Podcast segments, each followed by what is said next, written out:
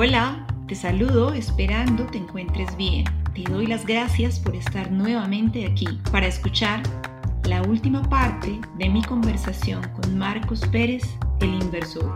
Si estás escuchando este podcast por primera vez, te invito a buscar los tres anteriores, porque este es el final de una conversación que hemos sostenido en cuatro episodios.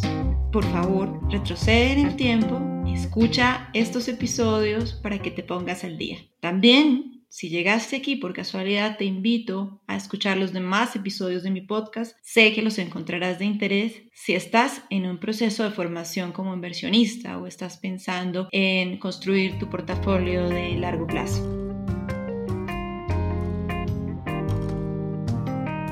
En este episodio, Marcos y yo hablaremos sobre la importancia de la diversificación a la hora de invertir. Hablaremos sobre la inversión acorde al Talmud, también sobre lo sencillo que es invertir, pero cómo nosotros nos dejamos enredar por palabrería comercial y por tecnicismos que nos confunden y nos hacen creer que entre más sofisticado el producto será mejor. Yo sí creo que en términos de inversiones el sentido común debe primar y que menos es más. También conversaremos sobre las predicciones y cómo la gente cae creyendo en que alguien realmente sabe lo que pasará al futuro, cuando todos sabemos que el futuro es incierto. No creo que nadie se imaginara que tendríamos en el año 2020 una pandemia que nos confinaría, que tendríamos una caída en las bolsas mundiales, pero también una recuperación tipo trampolín en Estados Unidos. No así ha sido en las demás economías, pero allá así ha funcionado. Como inversionista, lo único que puedes hacer es prepararte para tomar decisiones informadas y buscar operar los mercados con las probabilidades a tu favor. Finalmente, hablaremos sobre cómo estamos viendo el mercado en este presente y qué creemos que puede pasar en el futuro, sabiendo que nadie lo conoce, pero daremos un tip sobre cuál sería la mejor manera de invertir pensando en el futuro.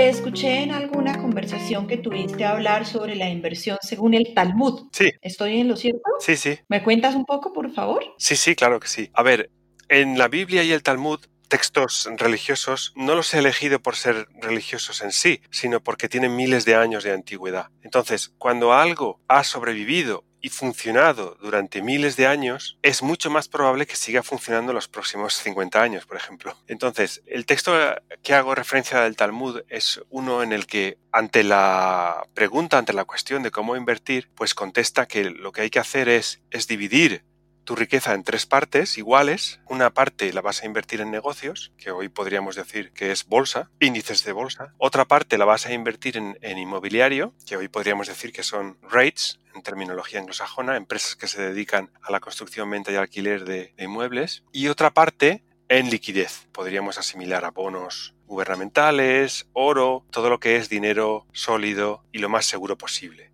Entonces, el Talmud lo que nos dice implícitamente de nuevo, al dividir en partes iguales la inversión, es reconocer otra vez que el futuro es impredecible. Porque si pusiéramos, por ejemplo, más dinero en un activo de los tres que dice o de los otros que hay disponibles hoy en día, si pusiéramos más dinero en un activo que en otro, eso implica indirectamente que estamos haciendo una predicción sobre que ese activo en el que ponemos más dinero va a ser más rentable en el futuro cercano. Y el Talmud lo que nos avisa es de que eso no es así, de que hay que invertir de manera equiponderada, es decir, con la misma proporción en todos los activos, porque el futuro es impredecible. Y esto está en contra totalmente con la mecánica actual de inversión de la industria. Y es que el actual paradigma de, de la industria de la inversión está basado en construir unas carteras en las que se va a dar más peso a un activo u a otro según las expectativas de rentabilidad de cada uno de esos activos y según también la volatilidad de cada uno de esos activos. O sea, está todo mal.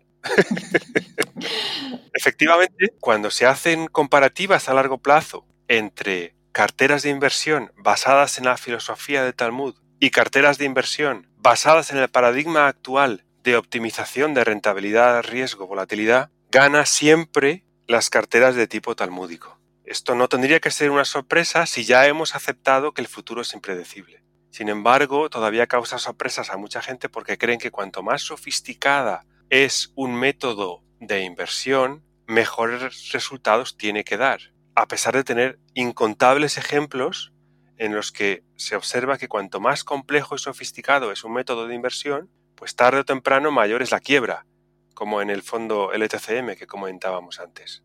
Sí, lo, simple, ¿no? Lo, lo, simple, lo sencillo, lo lógico, y nos negamos a aceptar que esa es la manera de hacerlo. Efectivamente, porque como decía Pascal, nos cuesta mucho no hacer nada. Quedarnos quietos. Sí.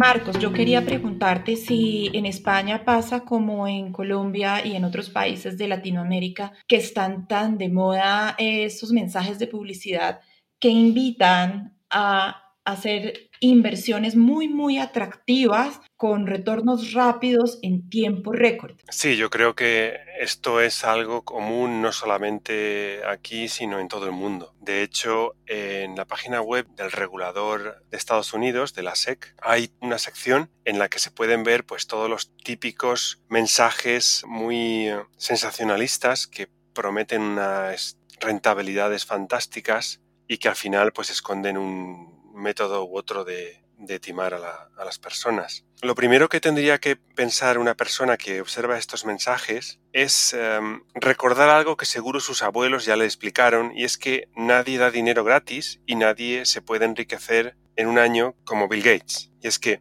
algunos de estos mensajes, de esta publicidad, pues prometen unas rentabilidades extraordinarias del 20, 30, 40% al mes, que es más del 100% al año, que es algo que ningún administrador de fondos ha conseguido jamás. No hay constancia de que nadie haya conseguido esas rentabilidades extraordinarias mantenidas durante mucho tiempo, porque las rentabilidades factibles, es decir, lo que nos puede dar el mercado a largo plazo, pues están en torno a la media de rentabilidad que, da la bolsa mundial, en torno al 5, 6, 7% anual. Entonces, algo que vaya mucho más allá de eso, uno tiene que sospechar directamente que no puede ser real. Y voy a poner un ejemplo que a mí me gusta mucho porque es muy divertido. Antiguamente se hacía con cartas postales. Es decir, se utilizaba pues el clásico sobre con su sello y dentro una carta en la que una sociedad de inversión X, regulada o no regulada, eh, pues hacía una predicción de lo que iba a pasar en,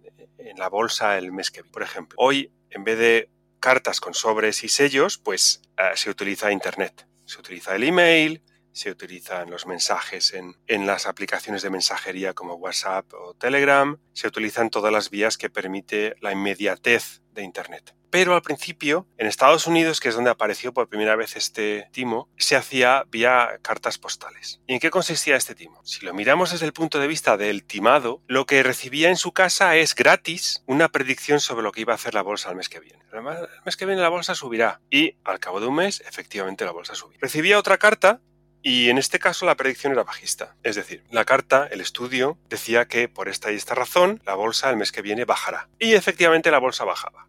Al mes siguiente, otra vez. Este mes la bolsa también bajará. Y efectivamente pasaba un mes y la bolsa bajaba. El mes siguiente, esta vez la bolsa subirá. Y efectivamente la bolsa subía. Cuando esto sucedía un número de veces suficiente, 5, 6, 7 veces, yo que recibo gratis esa carta, creo firmemente que esta sociedad de inversión tiene un método infalible para saber lo que va a pasar, porque así me lo está demostrando. Entonces, llega un punto en que esta sociedad de inversión me envía otra carta y me dice que si quiero seguir recibiendo las predicciones del mercado para el próximo mes, pues tengo que pagar X dinero. ¿Cómo funciona este timo? Pues este timo funciona de la siguiente manera. Esta sociedad lo que hace es que tiene una base de datos con, por ejemplo, 100.000 potenciales clientes. A la mitad les envía una carta en la que dice que la bolsa va a subir. Y a la otra mitad les envía una carta en la que dice que la bolsa va a bajar. Con una narrativa asociada para que todo parezca un estudio profundo de economistas serios. El mes siguiente solamente enviará cartas a la mitad que acertó. Esa mitad la vuelve a dividir en dos, a unos les dice que subirá y a otros que bajará. De tal manera que al cabo de unas cuantas iteraciones, pues tiene un grupo de gente que es capaz de pagar cualquier cosa con tal de recibir lo que cree una predicción de futuro segura. este timo ha funcionado muy bien en Estados Unidos y aún se ve en algunos servicios de Internet y de, y de mensajería de vez en cuando. Porque hoy en día ni siquiera hace falta comprar sellos y cartas para construirlo de nuevo, sino que se puede tener acceso o comprar una base de datos de miles y miles de potenciales clientes y empezar a mandar mensajes. Y todavía hay gente que cae en ese espejismo de creer que hay alguien o una empresa que es capaz de predecir el futuro. Marcos. Sí, dime. Sí, sí, es que de todas maneras hay un tema muy fuerte que se presenta con eso y es el conflicto de interés también, ¿no? Tú y yo que nos dedicamos a hacer coaching o mentoría, debemos administrar constantemente el conflicto de interés de cara a lo que hablamos con cada uno de nuestros clientes. Yo he visto que es muy común, no sé si en España sea, aquí en Colombia por lo menos, que personas vendan seminarios, cursos y señales y dicen lo que van a hacer ellos, compran, operan primero y luego le envían a sus asociados o suscriptores la operación que deben ejecutar. ¿Eso pasa en España?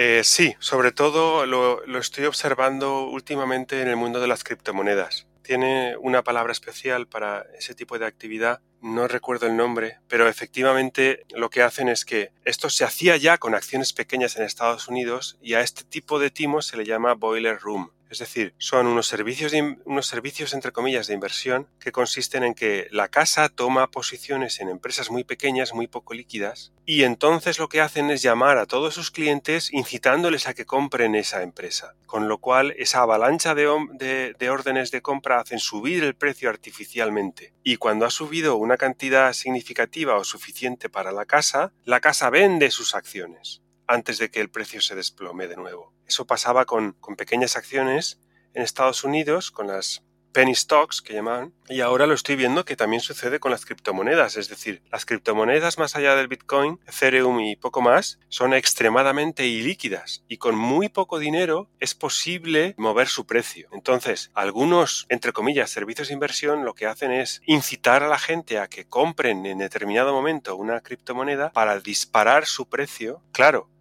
el organizador de ese servicio lo que ha hecho antes es posicionarse muy poquito a poquito con cuidado para poder vender cuando toda esa avalancha de órdenes entra.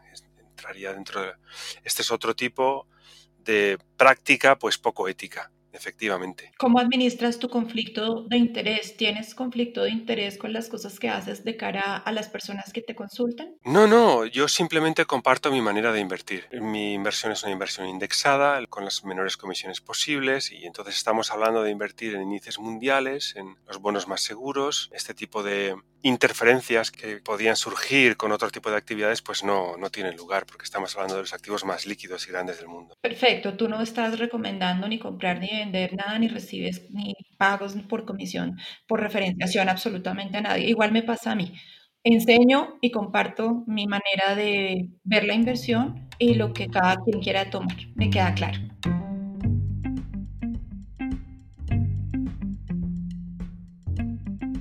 ¿Te gusta el contenido de este podcast? Te recuerdo que tenemos un link de apoyo, de support, en la página principal de Anchor a las notas del podcast. Un apoyo económico es súper motivante e incentiva para continuar con este trabajo.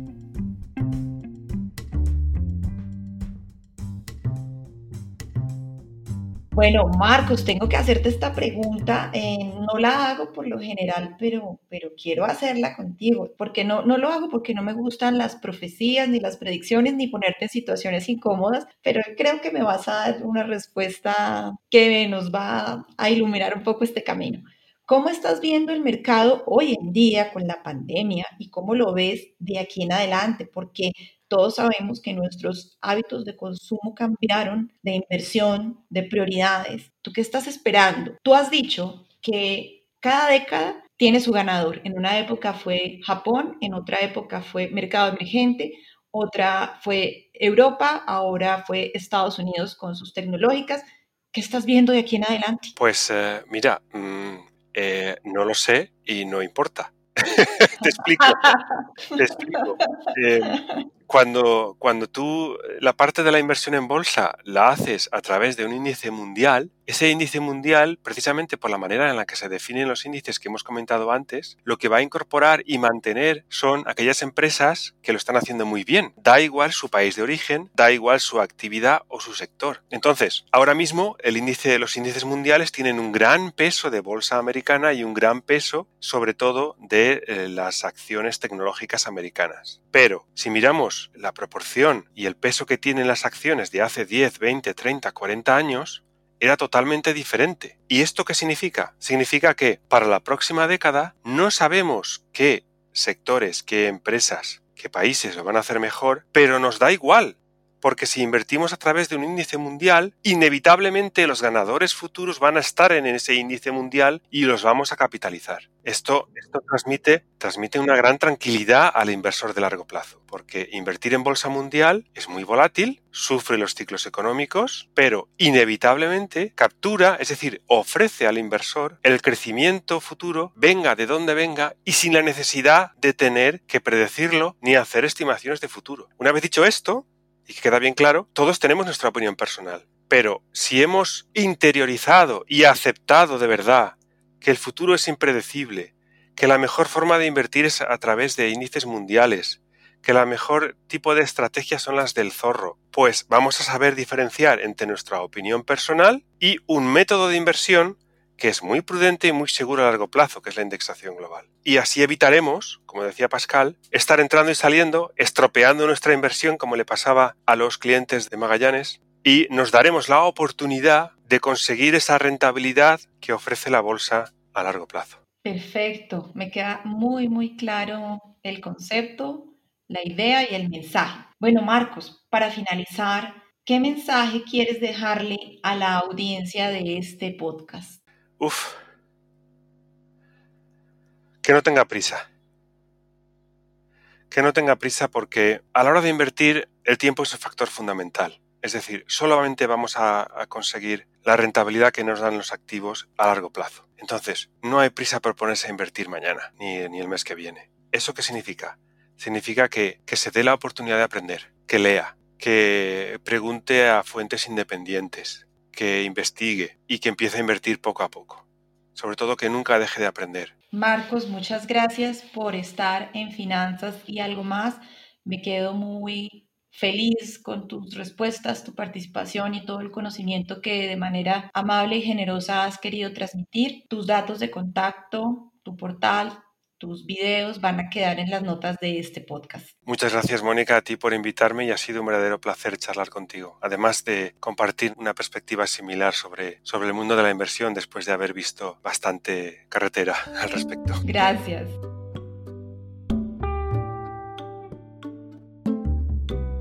Si llegaste hasta este punto de la emisión y has escuchado todo el episodio, te agradezco. Eres muy especial. Has valorado mi trabajo Llegar hasta aquí demuestra que realmente te interesa el contenido de mi podcast. Te mando un fuerte abrazo y te agradezco nuevamente por haber llegado hasta aquí. Muchas gracias. Hasta un próximo episodio.